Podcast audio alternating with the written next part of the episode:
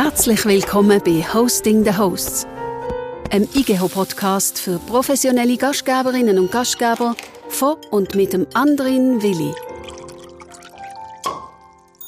Willkommen zur 20. Ausgabe. Es fühlt sich an wie ein kleines Jubiläum und umso mehr freut es mich, einen Jubiläumsgast zu begrüßen, der mit seiner Lebensgeschichte und seinem Durchhaltewillen Inspiration und Kraft bietet, der heute Unternehmer ist und Redner, Coach und Autor und viel, viel unterwegs ist, der seine berührende Lebensgeschichte in der Autobiografie Mein Blind Date mit dem Leben festgehalten hat, die auch verfilmt wurde. Herzlich willkommen, Salia Kawate. Hallo Andrin, danke, dass ich hier sein darf. Obacht, in diesem Podcast gibt es eine kleine Einstiegshürde und sie führt direkt und unausweichlich über den Schriftsteller Max Frisch und seinen Fragebogen. Dreimal nennst du mir bitte eine Zahl zwischen 7 und 93 und ich stelle dir dann dazu die passende Frage. Zehn. Was fehlt Ihnen zum Glück? Mir fehlt zum Glück eigentlich gar nichts mehr. Ich habe mein Glück ja schon gefunden. Nächste Zahl. 69. Können Sie sich ohne Kinder vorstellen? Ohne Kinder zu leben kann ich mir gar nicht vorstellen. Ich habe sechs Kinder, die Papa zu mir sagen, sind nicht meine eigenen, aber ich habe das große Glück, dass diese Situation so eingetreten ist. Machen wir noch eine. Dann würde ich sagen 72. Hat Heimat für Sie eine Flagge? Über das Thema Heimat denke ich viel nach. Ich würde sagen, oder ich sage gerne, ich habe nicht eine Heimat, ich habe zwei Heimaten, deswegen spreche ich von Zweimat. Ähm, einmal sage ich mal, lebe ich in Deutschland, das finde ich schön. Und meine zweite Heimat ist Sri Lanka und da bin ich auch sehr gern. Sally, neben deiner vielbeachteten Autobiografie, die deine Tiefen und Höhen ja im Umgang mit der Sehbehinderung thematisiert, hast du auch ein Kochbuch herausgegeben und verfasst. Ist Kochen eine Rettung oder warum ist es wichtig? Wenn man so schnell und ich sag mal gefühlt rastlos unterwegs ist wie ich, dann ist es wichtig, dass man auch mal so kleine Pausen einlegt in seinem Leben.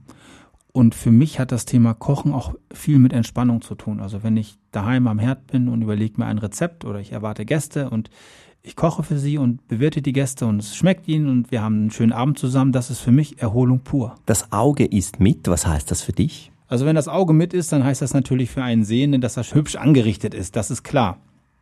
Und beim Anrichten habe ich schon so meine Probleme, aber ich habe das große Glück, liebe Menschen um mich herum zu haben, die mir beim Anrichten helfen, so dass wenn ich anrichte, das auch für einen Sehenden schick ist und schön anzuschauen ist. Welche Sinne sind im Umgang jetzt mit Geschmack für dich wichtiger als das Sehen? Also wenn es um das Thema Geschmack geht oder mit allen Sinnen genießen, dann ist natürlich schmecken, riechen, aber auch die Textur auf der Zunge für mich sehr, sehr wichtig. Also auch wie sich Essen im Mund anfühlt, ist wichtig. Ayurveda, das ist deine Aromaküche. Wie hast du deine anderen Sinne jetzt nach der Netzhautablösung trainiert und haben sie sich auch verbessert? Also wenn man weniger sieht, dann kann man natürlich mit anderen Sinnen viel mehr erleben. Also ich höre natürlich viel besser als der Durchschnittsmensch. Also das kann man vergleichen mit dem Hören, wie eine Katze hört. Und wenn es um das Thema Riechen geht, dann ist natürlich das sehr, sehr intensiv. Ich rieche nicht so wie ein Hund, aber ich habe zum Beispiel auch die Sommelierprüfung abgelegt und die Sinnenprüfung ist mir wesentlich schneller von der Hand gegangen als einem Sehenden, weil ich einfach besser rieche und mir auch viele Gerüche viel intensiver und viel schneller merken kann. Kannst du Farben riechen? Ich persönlich kann Farben nicht riechen, ich habe aber von Blinden gehört, die das können. Oder hören zum Beispiel? Also ich habe das Gefühl, dass eine Farbe eine gewisse Ausstrahlung hat auf mich. Also ich kann die Farbe nicht in der Echtheit so ganz erleben, aber ich spüre zum Beispiel, ob eine Farbe dunkel ist oder ob sie freundlich ist oder hell ist. Also das kann auch ein Sehender erleben und sehen. Und ich habe so das Gefühl, dass freundliche Farben auf mich auch freundlich wirken. Was sind freundliche Farben? Helle, bunte Farben. Also ich sage mal ein leichtes Gelb oder ein Orange oder ein hellgrün oder ein ein Himmelblau, das sind für mich freundliche Farben. Die erlebe ich als freundlich. Und Businessfarben, die sind ja dann blau oder ein bisschen härter. Ja, Businessfarben, das ist, ich komme ja nun, ich wohne in Hamburg, da ist es so maritim, so hanseatisch blau und weiß und Matrose und das, das kann man so sehen, das ist auch so und ich habe natürlich auch blaue Anzüge und weiße Hemden, aber wenn ich es nicht tragen muss, dann freue ich mich, wenn es so ist. Riechst du beim Kochen eigentlich die fehlenden Zutaten? Wenn ich koche, dann wird mir oft gespiegelt, dass meine Rezepte sehr, sehr, sich sehr rund anfühlen auf dem Gaumen und sehr rund komponiert sind. Und da lege ich auch Wert drauf. Also es muss immer eine gewisse Süße, eine gewisse Schärfe, es muss eine gewisse, ein bisschen, es muss ein bisschen bitter sein, es muss ein bisschen würzig sein, es muss eine gewisse Tiefe sein. Das ist mir schon wichtig. Also mehrere Komponenten versuche ich immer so miteinander zu verbinden, auch ein bisschen Säure, dass das so eine runde Nummer wird am Ende. Also Buba würde man sagen und nicht Kiki. Also nicht strahlend in alle Ecken, sondern eben Buba eher rund, eher harmonisch, passend aufeinander abgestimmt. Ausgewogen und gut komponiert, das ist mir schon sehr wichtig. Also gut ausbalanciert auch. Und gesund. Gesund muss es sowieso, sollte es sowieso sein. Also ich sag mal Fast Food und Junk Food wenn es mal sein muss, ich bin jetzt kein Dogmatiker und wenn es mal schnell gehen muss im Flughafen, dann esse ich auch mal ein Pizzastück. Das, oder auch mal ein Döner. Aber ich sag mal, 95 Prozent meiner Ernährung ist ayurvedisch ausbalanciert. Du hast ja unzählige Talkshows, Interviews, Auftritte realisiert, äh, nicht nur in der Schweiz, auch in Deutschland, vor allen Dingen in Deutschland. Welche Frage, die du ganz gerne mal beantwortet hättest, wurde dir aber bisher noch nie gestellt? Was mir mal hinter, also also wenn die Kamera aus ist, was mich gefragt wird, ist, du, wie lernst du eigentlich Frauen kennen? Hast du eigentlich immer nur Blind Dates? und? ja, dann sage ich natürlich, klar, also ich habe natürlich meistens Blind Dates und äh, weil ich die Frau einfach nicht sehe. Aber das hat vielleicht auch was Charmantes, weil ich sag mal, der Sehende sagt, das Auge ist mit oder ne, also das, das kann man so und so sehen und ich, ich hatte halt schon oft Frauen an meiner Seite, die nur ich hübsch fand und ich glaube, das ist auch okay so. Innere Werte, das ist für mich viel, viel wichtiger als ein gutes Aussehen. Also man sagt ja auch, wenn wir jetzt mal in der kulinarischen Sprache uns ausdrücken wollen, man sagt ja immer, von einem schönen Teller kann man nicht essen. Ähnlich wie du habe ich auch im Hotel gearbeitet, auch äh, Ausbildung gemacht. Ist es so? Ja, und zwar im Hotel Waldhaus in Sils. Dort habe ich mit Jean Balder zusammengearbeitet. Hallo Jean, er ist seit der Geburt blind und arbeitete beim Concierge mit. Er begrüßte die Gäste mit Namen, bediente klar. das Telefon, alles sehr, sehr souverän. Das Hotel hat klar für ihn auch ein paar Dinge im Haus modifiziert, aber ich habe dann erst begriffen, was Blindsein bedeutet, als er mich da mal in das Restaurant Blinde Kuh mitgenommen hat. Mhm. Ich weiß nicht, ob du das Zürich kennst. ich, klar. Genau. Er hatte mich mich dann in seine Welt entführt, wie er es gesagt hat, können solche Konzepte helfen, Menschen zusammenzubringen? Also grundsätzlich finde ich alle integrativen und inklusiven Ansätze richtig. Also ich sage mal, gesunde und äh, behinderte Menschen sollten auf jeden Fall im Dialog bleiben und auch im, in der Arbeitswelt miteinander arbeiten. Das ist sehr, sehr wichtig. Also Integration ist wichtiger als äh, Separation. Das ist nicht der kluge Weg. Und deswegen finde ich diese Konzepte generell immer gut. Und es dürfte gern mehr davon geben und nicht nur für Leute, die äh, sehbehindert sind, sondern auch Gehörlose und Rollstuhlfahrer und was es da alles gibt. Und auch äh, Menschen, die geistig eingeschränkt sind. Ich bin deutlich für mehr Inklusion, für mehr gelebte Inklusion und vor allen Dingen in der Arbeitswelt. Generell in der Arbeitswelt oder speziell im Tourismus? Auch im Tourismus vielen, vielfach inklusive Angebote. Also ich weiß, dass ungefähr 80 Prozent der Reisen von Menschen mit Einschränkungen nicht angetreten werden, weil es einfach keine passenden Angebote gibt. Und ich sage mal, wenn wir jetzt mal über Wertschöpfung sprechen, da, da geht ja auch Geld verloren. Also wir werden immer älter und Menschen, die älter werden, haben automatisch auch Behinderungen. Und ich denke mal, wir haben ja Best-Ager, die eingeschränkt sind. Und ich finde, die sollten schon reisen dürfen und auch touristische Angebote in Anspruch nehmen können, die für sie und auf ihre Bedürfnisse zugeschnitten sind. Und da darf es gerne ein bisschen besser werden. Überall oder gibt es Länder, die da vorbildlichere Rollen einnehmen als andere? Ich sage jetzt mal, in der westlichen Welt ist das Jammern auf hohem Niveau. Also wenn wir jetzt in Skandinavien sind oder in Amerika, also da wird sehr viel möglich gemacht. Aber wenn wir jetzt zum Beispiel in die Karibik gehen oder wir gehen jetzt auf die Malediven, sage ich jetzt mal, oder allgemein dritte Weltländer, da wird es kompliziert. Und wenn jemand mal sagt, ich möchte nicht unbedingt in den Bergen Urlaub machen, und ich möchte gerne mal äh, irgendwo dahin, wo es warm ist und ich kann nicht dahin, weil das Hotel nicht barrierefrei ist. Das ist ja ärgerlich. Absolut. Was lernst du auf Reisen? Also ich persönlich kann überall hingehen. Ich habe das große Glück, dass ich tolle Mitarbeiter habe, die mich überall hin begleiten, auf jeden Punkt dieser Erde und äh, geht nicht, gibt es nicht. Also das heißt, für mich gilt das nicht. Ich weiß aber von anderen Betroffenen, mit denen ich im Austausch bin, dass sie sich manchmal doch auch mal eine Reise irgendwo an einen Punkt der Erde wünschen, an den sie nicht alleine reisen können, weil es einfach keine Möglichkeiten gibt, dort hinzukommen. Nicht mit, nicht mit der Einschränkung. Ich habe es auf dem Kreuzfahrtschiff erlebt. Da war eine Dame mit einem Rollstuhl, die hatte echt ihre Probleme da. Also das ist grenzwertig. Ich meine das nicht auf der Vorwurfsebene, aber da ist auf jeden Fall noch Luft nach oben. Und ich weiß auch, dass die Menschen, die nicht betroffen sind, sich darüber keine Gedanken machen. Nur wenn man selbst betroffen ist, plötzlich im Rollstuhl sitzt oder durch einen Autounfall das Augenlicht verliert, dann plötzlich ist die Welt nicht mehr barrierefrei. Also eigentlich mehr Chancen auch für zukünftige Angebote. Äh, eine Behinderung zu verstecken, braucht das mehr Energie? Als mit dir zu leben? Ich habe eine sehr spezielle Biografie und ich als Teenager wurde mir angeboten, ein behindertengerechtes Leben zu führen und das wollte ich nicht. Ich wollte in der Welt der Sehenden bleiben. Und das war einfach mein Wunsch oder meine Idee. Ich habe gesagt, ich entscheide mich nicht für die soziale Hängematte. Das ist okay für die, die es möchten. Ich möchte es nicht. Und heute weiß ich, dass das eine gute Entscheidung war, weil ich bin einfach in eurer Welt geblieben und deswegen nimmt ihr mich auch so wahr, als wäre ich ein Teil von euch, weil ich einfach sehr im, ich sag mal, im, im Tonus oder im Drive oder im, im, im, in, in, in, diesem, in diesem Schwung der sehenden Welt noch denke, arbeite, agiere, auch unterwegs bin. Und das ist, glaube ich, schon wichtig.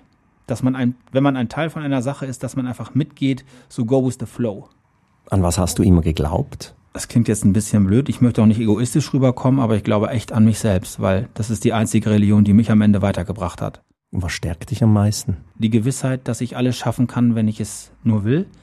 Und ich weiß auch, dass ich, wenn ich mal scheitere, dass das nicht schlimm ist. Ich mache auch keine Fehler mehr, ich lerne höchstens etwas Neues dazu. Ist es auch eine von deinen äh, Aussagen, die du weitergeben kannst, anderen Menschen damit helfen kannst? Es ist wichtig, dass man im Leben lernt, auch mal harte Entscheidungen zu fällen, die einem nicht leicht fallen, weil am Ende wird's leichter. Und die meisten Menschen oder wir sind geneigt halt in einer Vermeidungsstrategie uns zu üben und sagen, na, ich, ich warte oder ich hm, oder ich, ich mache das lieber nicht und am Ende könnte ich scheitern. Und wenn man halt sich mit leichten Entscheidungen abfindet, dann muss man sich nicht wundern, wenn das Leben danach sehr hart wird. Gibt's No-Gos im Umgang mit dir? Oder womit kann man dich auf die Palme bringen? No-Gos gibt's eigentlich gar nicht. Also was mich auf die Palme bringt, ist, wenn mein Smartphone nicht funktioniert. Ich bin halt sehr auf digitale Technik angewiesen, weil die Digitalisierung hilft halt den Menschen mit dem Low-Vision-Background, wie ich immer sage, so wie ich ihn habe. Also das ist für mich ein Segen. Ich sag mal, ein Mensch, der ein, ein Bein verliert, der kann mit einem Holzbein vielleicht kein Marathon laufen, aber er kann wieder stehen und ein bisschen gehen. Und ich mit meinem wenigen Augenlicht, wenn ich halt kein Smartphone habe, was mit mir redet oder mein Notebook nicht da habe, dann könnte ich richtig ausrasten. Hast du eigentlich eine enge Beziehung zu Siri? Also ich glaube, wir sind verheiratet. Siri und ich, wir sind ziemlich dicke miteinander. Das ist eine deiner wichtigsten äh, Partnerinnen im Alltag in dem Fall. Ja, also ohne Siri mache, also ich will hier keine Werbung machen für, also es gibt auch andere Smartphones, die durchaus interessant sind, aber Apple ist da einfach führend, hat ist einfach das Top-Device, aber es gibt auch andere Sachen, die da, also es gibt einfach tolle digital gestützte Hilfsmittel, die mein Augenlicht wirklich oder meine Augenfehler extrem gut kompensieren und mir erleichtern, meinen Alltag zu meistern und auch im Alltag zu navigieren. Deine Autobiografie, die wurde ja verfilmt. Bist du zufrieden mit dem Resultat oder, oder wurde da etwas stark romantisiert? Naja, da wo Salia draufsteht oder Sali, da ist immer auch Salia drin. Das ist ganz wichtig und ähm, ich, ich finde, die Autobiografie wurde sehr gut realisiert. Ich habe ja im Hintergrund, ich sag mal, hinter den Kulissen mitgewirkt und von daher trägt das alles meine Handschrift. Das ist alles okay so. Ich habe so ein Making-of gesehen, wo du da hilfst äh, beim Aufdecken zum Beispiel. Also wenn man nicht sieht, wo die Gabeln hingehören, das ist schon verdammt schwierig. Ich habe den Hauptdarsteller für den Kinofilm eine ganze Weile im Fünf-Sterne-Hotel vorbereitet und der musste da auch eine sogenannte Simulationsbrille tragen. Und der hat oft geflucht, wenn wir Zwiebeln geschnitten haben oder wenn wir Cocktails gemixt haben oder Weingläser poliert haben. Er sagte, das ist echt richtig grenzwertig, das ist richtig schwer. Und er musste richtig trainieren, bis er das hinbekommen hat. Aber am Ende hat er gesagt, jetzt, du hast mir alle Tricks und alle Kniffe gezeigt und jetzt weiß ich's. Wie hast du das alles gelernt? Du musstest dir ja das selbst beibringen. Gibt ja nicht ein Lehrbuch. Ich hatte kein Role Model, ich hatte niemand, der es mir erklärt. Ich sag mal, ich habe es mit Try and Error probiert. Also ne, wer sucht, der findet. Und wenn nichts probiert, bleibt ewig blöd. Aber ich sag mal immer, mein Charakter ist die Summe meiner gemachten Erfahrungen. Hätte ich diese Erfahrungen nicht gemacht, dann hätte ich heute gar nichts zu sagen. Dein Unternehmen, das fußt ja auf Business Coaching im Bereich Mindset, Resilienz und Beratung, äh, im Segment der Begleitung auch eben von Change-Prozessen, Diversity und Inclusion. Kannst du das Feld etwas ausführen und welcher Bereich ist aus deiner Sicht jetzt der anspruchsvollere? Also anspruchsvoll sind alle Bereiche grundsätzlich. Und wir arbeiten sehr viel mit Unternehmen zusammen im Bereich Diversity and Inclusion. Also da werden wir gerade sehr stark nachgefragt, gerade in den Personalabteilungen, weil es natürlich darum geht, Menschen, die halt eingeschränkt sind, besser zu inkludieren. Und da ich selbst auch Arbeitgeber bin und selbst auch Mensch, also ich bin selbst behindert und beschäftige auch behinderte Menschen, ist das natürlich so eine Zwitterstellung, weil ich auf der einen Seite weiß, wie das ist, wenn man betroffen ist und Arbeit sucht. Und ich weiß aber auch, was ich tun muss als Betroffener, um einem Betroffenen einen Arbeitsplatz äh, zu, zu, zu schaffen.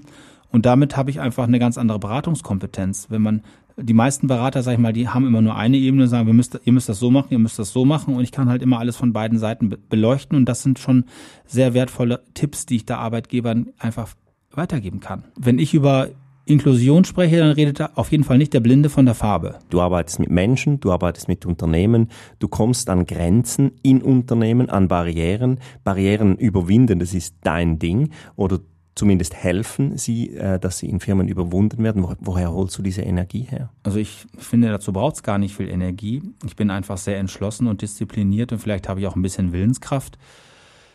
Aber ich sage mal immer, ich kann Krise, das ist, das ist mein Lebensthema. Und Unternehmen, die halt Krisen bewältigen möchten oder mit ihren Mitarbeitern, weil Unternehmen bestehen ja aus Mitarbeitern, denen kann ich natürlich auf meine Art helfen, sehr authentisch. Also zum einen erstmal diese Krise zu beleuchten, auch gemeinsam mit den Mitarbeitern und, und mit, der, mit der Belegschaft. Und dann überlege ich mit den Leuten gemeinsam, hey, wie wollen wir das Ding jetzt hier drehen? Wie können wir dieses Hindernis überwinden oder können wir es gemeinsam aus dem Weg räumen? Und da braucht es einfach einen Moderator, so wie mich. Ich kann das, ich kriege das hin und die Leute trauen mir das zu und am Ende klappt es ja auch. Oder ich sage von vornherein, das ist unmöglich, ich lasse es lieber. Was wäre so ein Beispiel? Also ich habe noch, also ich sag im Vorfeld, das geht oder das geht nicht. Also das, ich habe bis jetzt auch noch nie irgendwie, also ich bin noch nie gescheitert in einem Beratungsprozess, zum Glück, mhm. weil ich halt auch von vornherein sage, Leute, das ist nichts für mich, geht woanders hin, geht äh, zum Mitbewerber, ich bin da der Falsche. Oder ich sage, nee, wir machen das so. Und dann gibt es auch Leute, die sagen, nein, das möchten wir aber anders. Ich kann es hier nicht Raus und Reiter nennen. Aber ich kann mich dann schon durchsetzen und sage, Leute, ihr könnt mir glauben, ihr könnt es nur so machen. Und das steht nicht im Lehrbuch. Jeder Fall ist ein Einzelfall. Und wir müssen das jetzt, oder wir sollten es so machen, weil wir müssen beide Seiten sehen. Auf der einen Seite den Arbeitgeber, der natürlich auch aufs Geld schaut, und auf der anderen Seite auch den Menschen in Arbeit bringen. Oder wenn wir jetzt eine Krise bewältigen, es geht darum, Menschen freizusetzen oder jetzt ähm, Corona-bedingt hat natürlich auch die Hotellerie oder die Gastronomie ganz schön die haben auf den Deckel bekommen. Und da wird jetzt einiges neu gedacht oder muss neu gedacht werden. Das ist nicht ganz simpel, aber man kann auch nicht, ähm, wie soll ich sagen, neue Probleme mit althergebrachten Lösungswegen angehen. Das geht nicht. Man muss dann auch neue Probleme neu denken und neu lösen. Und ich bin eher da so ein bisschen der Innovative, der sagt, ey, jetzt machen wir es mal so rum. Das zahlt sich am Schluss aus. Deine Arbeitszeit kannst du aber sicher nicht skalieren. Wie seid ihr denn aufgestellt? Wollen nicht alle einfach mit dir immer sprechen? Das ist so, das ist Fluch und Segen zugleich, aber ich habe das große Glück, auch Kollegen zu haben, die mich vertreten und die mich sehr gut vertreten. Ich habe die selbst ausgebildet und trainiert und die machen das auch in meinem Namen. Ich habe sogar schon, äh, ich sage jetzt mal, einen Stellvertreter, der auch das Unternehmen irgendwann mal übernehmen wird, wenn ich mal in die zweite Reihe wechsle. Das ist alles schon, also Nachfolge ist schon geklärt. Das haben wir alle schon soweit eingetütet. Aber oft ist es natürlich so, dass die Leute mit Sali reden wollen und ich bin auch mit vielen äh, Unternehmenschefs per Du. Das ist so, dass mein Handy abends klingelt und sagt, du, hier bei uns ist das und das oder ich kriege noch eine WhatsApp rein. Das ist so. Aber wie gesagt, ich habe auch, ich gebe ab, ich lasse los und äh, wir können nur wachsen, wenn ich mehr am Unternehmen arbeite und weniger im Unternehmen. Und das geht nur mit guten Mitarbeitern, die zuverlässigere Arbeit machen und das, ich sag mal, rund um die Uhr oder zumindest äh, weit über die Arbeitszeit hinaus, die ich von ihnen fordere ich muss meinen Mitarbeitern oder wenn ich Mitarbeiter habe, den, mit denen ich gerne arbeiten möchte, dann teste ich natürlich auf meine Art. Also die kommen, wenn das Recruiting läuft, dann kommt das Onboarding. Und natürlich muss ich zwei Sachen als Chef können. Ich muss Vertrauen schenken können, ich muss Zeit geben können und ich muss auch eine Fehlerkultur leben. Und das auch offen ansprechen und sagen, Leute, redet mit mir. Wir müssen offen und ehrlich miteinander reden und sagt mir auch, was ihr nicht könnt. Ich kann euch nur helfen, wenn ihr mir sagt, wo, ich, wo ihr meine Hilfe braucht. Ich mache alles für euch. Aber redet mit mir. Und es gibt keine Fehler, Ihr lernt höchstens was Neues dazu. Ich würde wetten, das hast du früher nicht so erlebt in den Hotels, als du Fehler gemacht hast. In der Hotellerie erlebe ich es auch heute noch, dass es teilweise so diese Top-Down-Führungskultur gibt. Es wird ähm, viel zu sehr von der Position herunter agiert. Ich persönlich habe, ich halte gar nichts von Hierarchien. So, das muss irgendwie der Chef entscheiden oder so, gar nichts gibt. Also bei uns, ich bin auch nicht der Chef, ich bin einfach nur ein Kollege im Team, der einfach nur lange im Unternehmen ist und natürlich die meiste Erfahrung hat. Das ist auch okay. Und wenn es schwierige Entscheidungen gibt, dann kommt das Team auch zu mir und sagt, du, Sali, was sollen wir machen? Finde ich auch gut so. Aber ich sage auch, Leute, bei manchen Sachen, das wisst ihr selber genauso gut sprecht das mal untereinander durch. Also wir haben eine sehr flache Hierarchie und ich führe personenbezogen. Das ist für mich ganz wichtig. Ich rede nicht äh, Leute, ihr müsst das jetzt machen, macht euch einen Kopf, wie ihr das macht, sondern es, es kriegt jeder personenbezogene Führung von mir. Das ist für mich ganz wichtig. Wie viel Zeit äh, investierst du in diese persönliche Führung? Also ich arbeite sieben Tage die Woche. Ich bin von 6 bis 22.30 Uhr online und erreichbar für alle, für meine Kunden, auch für meine Mitarbeiter. Und äh, mehr kann ich, mehr Zeit kann ich nicht zur Verfügung stellen. Das heißt, du bist für deine Mitarbeiter gleich oft und immer erreichbar wie für deine Kunden? Immer. Also, zum, also bei mir kommen rund um die WhatsApps rein. Ich habe jetzt auch Business, zum Beispiel jetzt in Brasilien zum Beispiel, da läuft eine Filmproduktion. Das ist auch noch Zeit verschoben. Dann habe ich in Amerika noch Business laufen, da sind wir im Pharmabereich unterwegs. Also ich könnte, wenn ich wollte, rund um die Uhr arbeiten.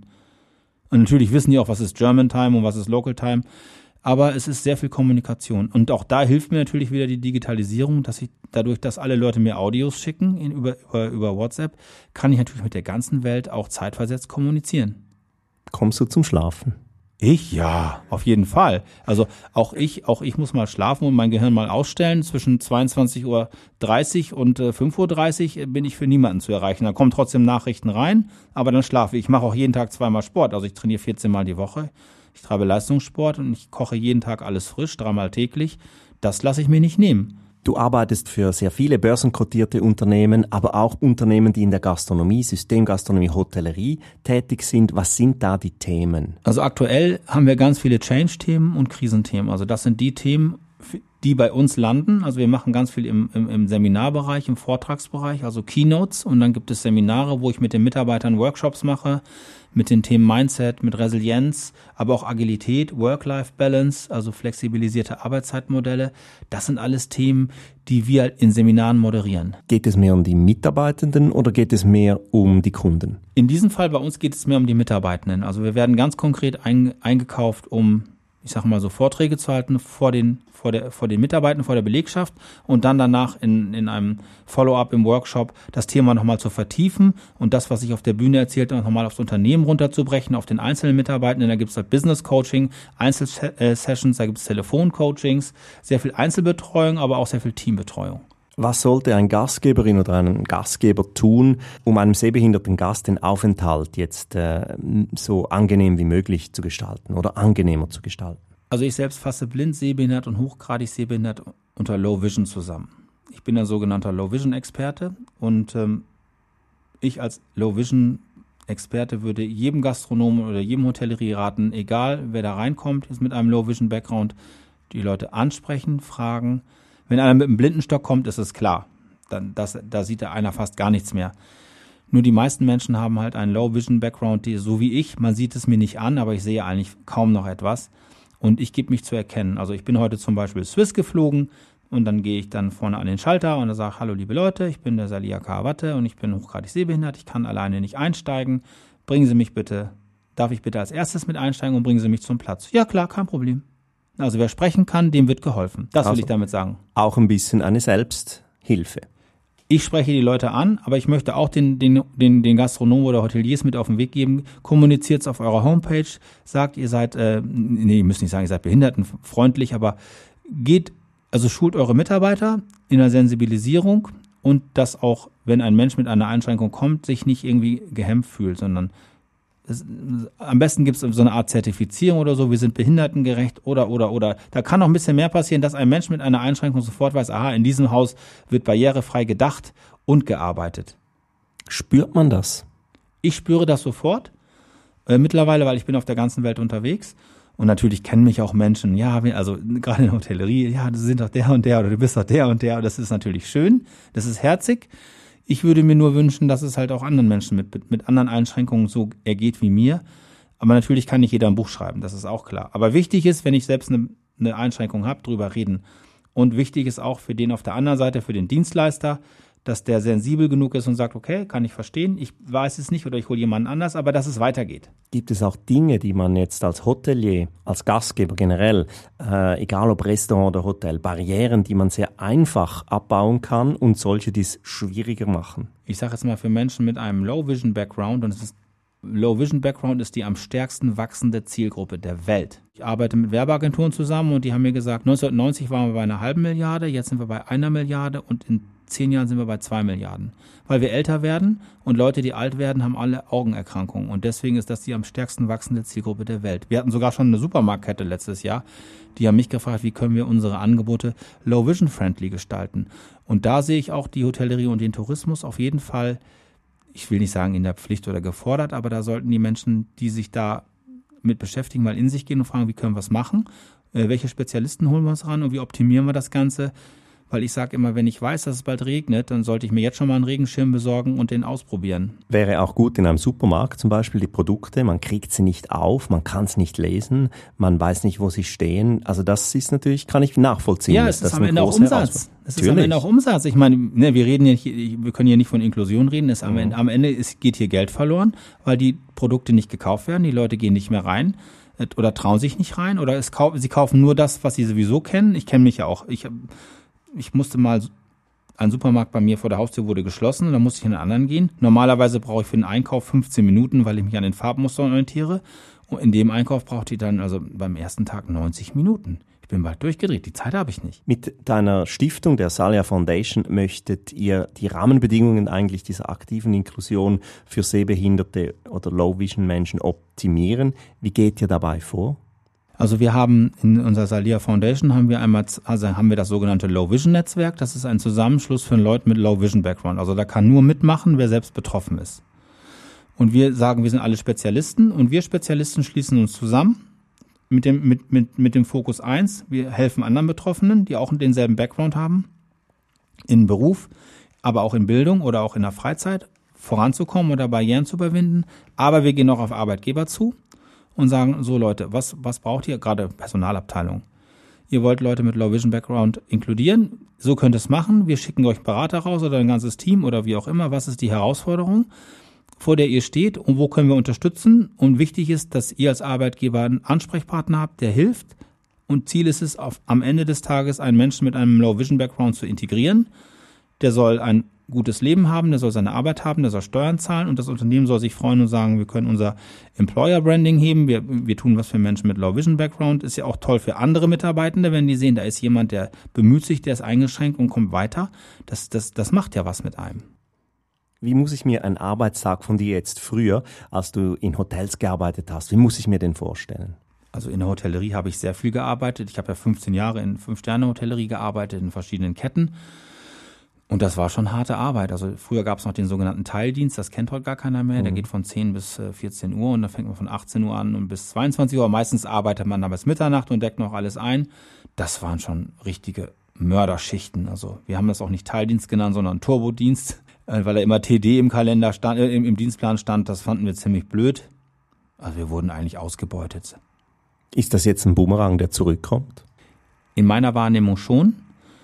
Äh, die Hotellerie hat einfach oder die Gastronomie hat einfach Menschen sehr lange wirklich sehr hart ausgebeutet. Also wenn ich an meine Ausbildung denke und so, das war, es ist nicht auf der Vorwurfsebene gemeint, aber da wurde einfach, da wurden die Menschen nicht mitgenommen. Die haben einfach gedacht, die wachsen auf den Bäumen nach und ich habe es in den 80er und den 90ern mitbekommen, dann kamen die Leute aus Osteuropa und irgendwann äh, dann, sind dann die Leute nicht mehr in, in der Hotellerie geblieben. Ich selbst habe internationales Hotelmanagement studiert auf der Internationalen Hotelmanagementschule in Hamburg und 80 Prozent der Abgänger 2006 sind nicht mehr in die Hotellerie zurückgegangen. Und jetzt finden wir mal den Fehler ist in der Schweiz ähnlich in den Hotelfachschulen. Was hast du als Hotelangestellter fürs Leben gelernt? Also ich habe meinen Kindern allen gesagt, wenn ihr wollt, dass ich euch lange liebe, dann macht irgendwann im Leben mal eine Hotelfachausbildung, weil dann weiß ich, dann kann ich in, in Frieden gehen, weil ich weiß, ihr seid lebensfähig. Dann könnt ihr euch benehmen, ihr könnt einen Tisch decken, ihr könnt äh, ihr könnt im Housekeeping arbeiten, ihr wisst, was, was Sauberkeit ist und Reinheit und ihr wisst auch, wie man sich mal reinhängt, auch wenn es keinen Spaß macht. Also ich habe in der Hotellerie gelernt, also mich zu benehmen und das heute in meiner heutigen Zeit, wo ich ständig in Luxushotels schlafe, hilft es mir sehr, auch mit den Angestellten zu sprechen. Ich sage, hier Leute, ich bin selbst Hotelfachmann, ich weiß, was los ist. Ähm, sagt mir, wo, wo der Schuh drückt, ich krieg das hin. Oder ich gehe nochmal meistens in die Kantine und verabschiede mich und sage dann allen, hey, das hat mir gut gefallen. Oder auf dem Kreuzfahrtschiff habe ich zum Beispiel extra noch, bin ich in die, in die, in die, in die in die Teambar gegangen, also wo das, wo nur das Personal ist und habe dann nochmal eine extra Show gemacht, nur fürs Personal. Einfach nur, um den Menschen zu zeigen, ich weiß, wie hart das ist, ich respektiere und achte euch. Ich war mal einer von euch und ich bin es eigentlich immer noch. Das ist ja einer der großen Gründe, warum viele Menschen nicht mehr in der Gastronomie arbeiten wollen, Wertschätzung. Ohne Wertschätzung gibt es auch keine Wertschöpfung. Und ich finde, wenn man mal Arbeit anerkennt und das mal anspricht und ich sage jetzt mal immateriell und das auch noch auf der materiellen Ebene auch noch nachschiebt, dann wird da auch ein Schuh draus. Und da denke ich mal, kann die Hotellerie auf jeden Fall noch ein bisschen besser werden. Ich kann mir vorstellen, es ist verdammt schwierig, sich in einem Hotel zurechtzufinden. Also die Hotels, die ich vom Innenleben her kenne, die sind verwinkelt, die sind verschachtelt. Da gibt's äh, Treppenaufgänge, Halbtreppen, Zwischengeschosse, lange Korridore. Wie hast du das gemacht? Wie muss ich mir das vorstellen? Also im Hotel brauche ich immer mehrere Tage, um erstmal alles zu trainieren. Ich muss Stufen zählen, ich muss mir die Gänge einprägen, ich kann die Schilder nicht lesen. Und ähm, selbst heute renne ich auf dem Flughafen noch ständig immer in, in, in die falsche Toilette, weil ich einfach die Piktogramme nicht erkenne. Also im Hotel war das früher gruselig, bis ich das mit den ganzen Bestecken und mit den ganzen Geschirr drauf hatte. Das kann, okay, das kann man alles tasten, aber es braucht Vorbereitung und ich war früher meistens ein, zwei Stunden eher auf der Arbeit, auch im Teildienst und bin auch meistens länger geblieben, weil ich habe mir natürlich erstmal mal Mise en place selbst aufgebaut und dann nach Feierabend habe ich es mir wieder so hingelegt. Oder wenn ich in der Bar gearbeitet habe, dann bin ich halt eher hingekommen und habe mir erstmal alle Flaschen wieder so hingestellt, damit ich sie blind greifen konnte. Ich habe alles nur durch mehr Zeiteinsatz hinbekommen. Das wird natürlich von den Vorgesetzten so ausgelegt, aha, der ist der ist, der, der ist gut, der hängt sich rein, der, der, der, also man bekommt dann Anerkennung und wird auch mal befördert, aber hätten die gewusst, dass ich eigentlich nur hingekommen bin, damit ich klarkomme. Oder an meinem freien Tag habe ich die Weinbestellung angenommen und eingeräumt. Das, das würde ein normaler Mensch ja gar nicht machen. Ja. Ich habe es gemacht, nicht weil ich ähm, das toll fand, sondern ich, ich hatte sonst Angst, dass jemand anders das einräumt und ich am nächsten Tag meine Weine nicht finde im Keller. Wie hast du an der Bar agiert? Also hast du die Leute regelmäßig abgefüllt, weil du viel zu viel Whisky genommen hast, oder? Ja, so, also meine ersten Drinks, die ich gemacht habe an der Bar, das waren sehr gehaltvolle Getränke. Das, das, das kam sehr gut an. Äh, andere haben auch gesagt, Mensch, das schenkst ja gut aus hier. Also da gab es ja gutes Trinkgeld, aber die Leute waren dann auch nach, nach, nach drei Drinks waren sie noch bedient. Aber dann habe ich das im Gefühl gehabt, was ist 2 Zähl, was ist 3 Zähl, was ist 4 Zähl. Ich konnte am Ende die Standard-Cocktails alle, das ist alles halb so wild. Also ne, lieber Mise en place als Mist am Platz, das ist ein altes Sprichwort. Und man muss, man muss sich seinen Laden erstmal arrangieren und sich alles hinstellen und sich einprägen und dann am Ende ist es Gewohnheit. Was waren dann die Gründe, warum du nicht mehr eingestellt wurdest, als du in dem Fall irgendwann mal gesagt hast, so geht's nicht weiter mit meinem Leben, ich will da jetzt dazu stehen? Also ich habe mich ja in der Hotellerie kaputt gearbeitet. Ich mhm. bin zwar immer höher gestiegen, ich habe es am Ende bis zum Restaurantleiter gebracht, aber ich habe ja, ich bin unter meiner eigenen Lebenslüge kaputt gegangen. Ich, bin, ich habe zur Flasche gegriffen, zu, zu Drogen, zu Medikamenten. Ne, das macht was mit einem Menschen, wenn man immer eine Lüge erträgt, die eigentlich unerträglich ist. Und ich bin daran kaputt gegangen, ich bin daran zugrunde gegangen, es folgten Suizidversuche, Psychiatrie. Und dann habe ich erstmal gelernt, dass es so nicht weitergeht. Ich kann nicht den Sehenden spielen, ohne etwas zu sehen. Und schon gar nicht in einem Hotel, in einem, einem Fünf-Sterne-Hotel. Das ist ja behindertenfeindlich Deluxe, wenn man da jedem vorspielt, man könne sehen und kann, kann es eigentlich gar nicht. Das macht einem psychisch kaputt. Und deswegen habe ich dann, ich bin in die Behindertenwerkstatt gegangen, dann habe ich dort erstmal die ganze Technik gelernt und dann habe ich gesagt, jetzt werde ich noch studieren. Und dann habe ich internationales Hotelmanagement studiert. Und nach meinem, also ich war der Erste auf der Schule, der mit einem Low Vision Background dieses Studium abgelegt hat, aber danach wollte mich auch in der Hotellerie trotzdem keiner haben und dann bin ich halt in anderen, habe ich mich halt selbstständig gemacht. Und warum wollte dich niemand haben? Ich kann mir das nur so schwer vorstellen, weil es geht. Ich habe es ja selbst miterlebt. Ja, also damals war das so, ich habe 250, über 250 Bewerbungen geschrieben und jeder Bewerbung meine Behinderung offengelegt und es wollte mich niemand haben. Das, das sagt ja keiner, weil du behindert bist, oder? Mhm. Also es ist einfach, es gibt Berührungsängste. Wenn du der Branche mit dem Gast hier jetzt ein Schlusswort, naja, fast ein Schlusswort geben könntest, was wäre das? Schaut, wo ihr inklusiver werden könnt. Nicht nur auf der Arbeitgeberebene, sondern auch auf der Dienstleistungs- und Serviceebene, dass ihr einfach Menschen mit Einschränkungen vielleicht einen Job gibt, aber auch Menschen mit Einschränkungen ein, eine, ein Dienstleistungsangebot kreiert, was diese auch in Anspruch nehmen möchten. Wir sind schon fast am Ende unseres Gespräches angelangt. Ich habe fünf kleine ultraschnelle Fragen noch übrig.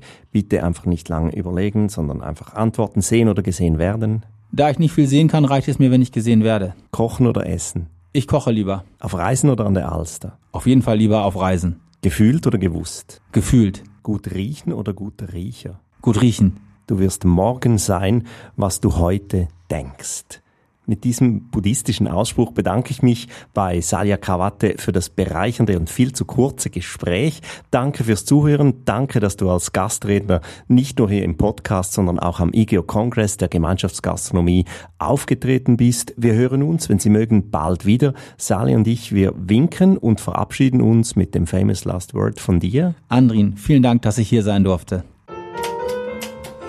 Das ist der IGO Podcast Hosting the Hosts gewesen von und mit dem anderen Willi. Herzlichen Dank fürs Zuhören. Weitere Informationen gibt's auf www.igeho.ch.